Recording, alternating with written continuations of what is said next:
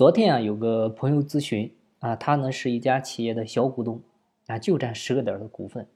平时呢，这个公司呢也基本不开股东会啊，他呢也不参与公司的具体经营事务，也不管公司的事。好在呢是公司这些年呢业绩还不错啊，经营的还挺好，每年的利润也都还行，所以呢每年啊他也跟着也都能有分红。但是最近啊突然有个啥事呢？就他前几天呢去了一趟公司。结果呢，发现，呃，这个大股东啊，这个好像有啥事在瞒着他，他感觉呢，就是有啥他不知道的事儿，或者呢是有一些事儿呢，故意不想让他知道。然后这些年呢，公司的财务啊、账目啊，他也都没看过，所以呢，他这去了一趟啊，他发现自己这个内心啊，突然有种失落感，啊，或者呢是感觉到不安全，哎，而且呢，也没开过股东会。呃，即便公司开会呢，也没通知过他，啊，有时候呢，可能就是需要一些文件了，需要他签字，但具体签的是啥呢，他还不知道，所以呢，他现在越想越别扭，就越想呢越觉得危险，啊，关键呢，这个他就是公司成立的时候出了一笔钱，后来呢也没在公司待过，也没管过公司，啊，他就担心这个这个大股东是不是想把他踢出去啊，所以呢，心里就觉得不舒服，那。通过这个事呢，我们来看，如果你是一个小股东的话，啊，你怎么来保护你的利益呢？首先呢，是好在啊，他这个事呢，是你现在每年还能正常的给你分红，还能有分红，啊，所以呢，首先你算算，你分红的收益率大概多少啊？比如你投了一百万，正常来讲，怎么着每年能分个十五到二十万才正常吧？啊，这样收益率十五个点左右还能接受，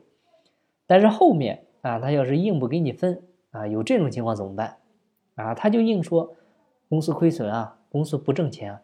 啊，公司不赚钱怎么办呢？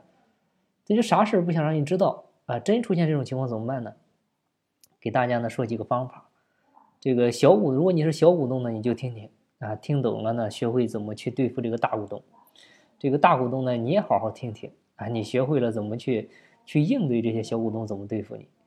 啊？首先呢，就是如果你是小股东的话。啊，你最好呢是能够成为这家公司的董事，啊，董事的话呢，一般来讲呢，很多公司经营决策的大事，在法律上来讲呢，你是必须要知道的，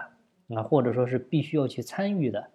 啊，它不光是权利，它也是义务，啊，因为董事呢要有忠实和勤勉义务，如果董事做不了的话呢，最坏呢建议你做这家公司的监事，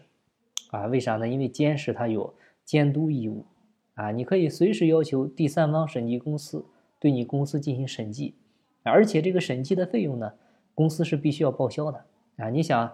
这个他他要是真有些偷税漏税的事儿，这个财务上有见不得人的事儿，你真给他公布出来，这个他是受不了的，啊，但是这招呢，他有点一损俱损的意思，啊，因为毕竟你也还是公司股东，啊，无非呢是他是大股东，你是小股东。啊，如果说有损失的话，他损失大，你损失小，就这个问题。还有呢，就是你担心的这个，他头几年给你分红，让你很开心啊，但是呢，分几年之后，万一他不愿意给你分了，那这个时候怎么办？然后呢，你一看不分红，啊，就想退出，啊，就想把股权退给他，他说公司没钱退不了，那你说这时候怎么办？啊，怎么办呢？再教大家一招，这种情况下呢，建议呢，你提前跟他签一个协议。啊，签啥协议呢？就是你保留一个权利，什么权利呢？你有权要求把你的股权转成债权，啊，这么一个权利，啊，不知道大家听懂了没有？因为一旦你的股权啊转成债权了，那这个时候你就不是他的股东了，你是他的债主，你是债权人，啊，我们讲欠债还钱天经地义，而且呢，你再给他加上利息。那你说，如果说他他不还怎么办？他耍赖怎么办？很简单，如果这时候他不还，那这时候你就有理由啊，你就可以到法院申请资产保全，啊，你把公司给查封了，你放心吧，你只要把他的账户给查封了，那这个事你就放心就好了。他那个时候他就是你孙子啊，你想干啥干啥，到那时候呢，他什么事都会反过来求你。啊，当然了，这些招呢，其实都有点太损了哈，而且呢。在非必要的情况下，建议大家尽量不要用这些损招啊，有一句话不是叫很多小企业呢，它都是死在小股东身上啊。不管怎么着吧，就公司好好活着是最重要的啊，能够长久发展才是最重要的。所以呢，尽量在公司好的前提下，你去争取自己作为股东的利益，这个呢才是最重要的。